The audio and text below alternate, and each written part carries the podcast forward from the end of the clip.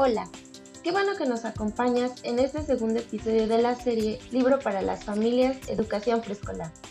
El Jardín de Niños Gregorio Torres Quintero te da la bienvenida y en este segundo episodio te compartiremos el tema Un niño que habla, piensa y siente. Comenzamos.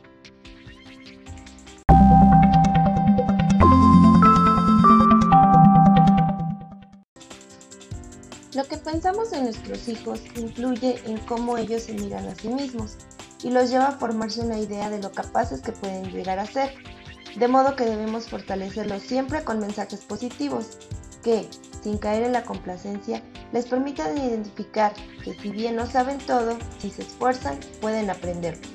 Si usted recuerda cómo era su hijo cuando estaba recién nacido, recordará también que cuando lloraba por hambre, frío u otro malestar y usted lo tomaba en sus brazos para consolarlo o satisfacer sus necesidades vitales, su bebé dejaba de llorar. Lo observaba con atención y escuchaba sus expresiones de cariño, sintiendo la calidez con que lo trataba. Durante los primeros 18 meses de vida, los bebés desarrollan capacidades de pensamiento y de razonamiento. Aun cuando el lenguaje no se haya desarrollado completamente, los bebés escuchan los sonidos, las palabras y las frases que expresan las personas que viven con ellos y aprenden muy pronto a reconocer rostros y expresiones de ternura, alegría, afecto o enojo.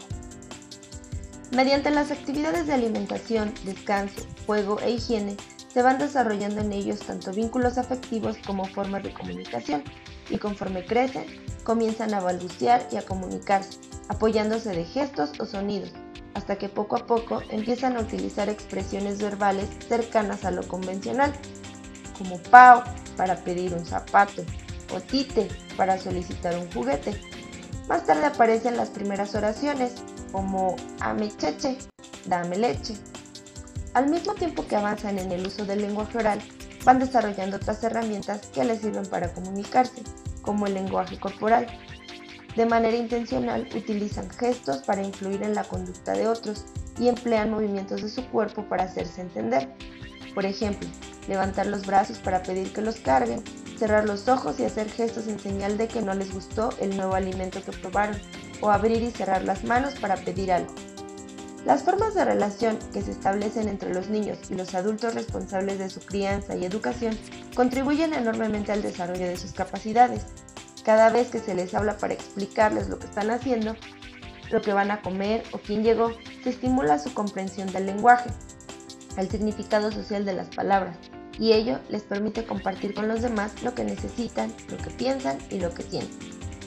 El lenguaje verbal no se desarrolla de manera espontánea, sino mediante las experiencias de comunicación en las que los niños participan, escuchando, hablando, mirando a los demás cuando hablan y les hablan, cuando ellos se expresan y los demás reaccionan a lo que dicen. Si usted nota que su hijo tiene dificultades para hablar, vale la pena identificar qué tipo de problema representa. Muchos de esos problemas tienen que ver con algunos sonidos que no pronuncia, como la R, la C o los combinados de L, R. Sea paciente, la mayoría de esas ausencias sonoras se resolverán naturalmente si tiene oportunidad de hablar en diferentes momentos. Si por el contrario, o a pesar de que su hijo lleva varios meses en la escuela y no habla, conviene llevarlo a un especialista. Preguntas para pensar. ¿Qué oportunidades doy a mi hijo para hablar de lo que quiere o necesita comunicarme? ¿Cómo lo ayudo a aprender nuevas palabras?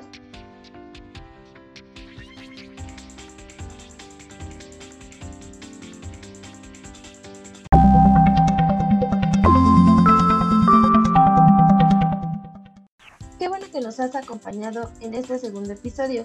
Recuerda que encontrarás algunos enlaces en las notas del podcast hacia sitios de interés y recursos adicionales. No olvides suscribirte al canal y compartir este podcast con el hashtag podcast.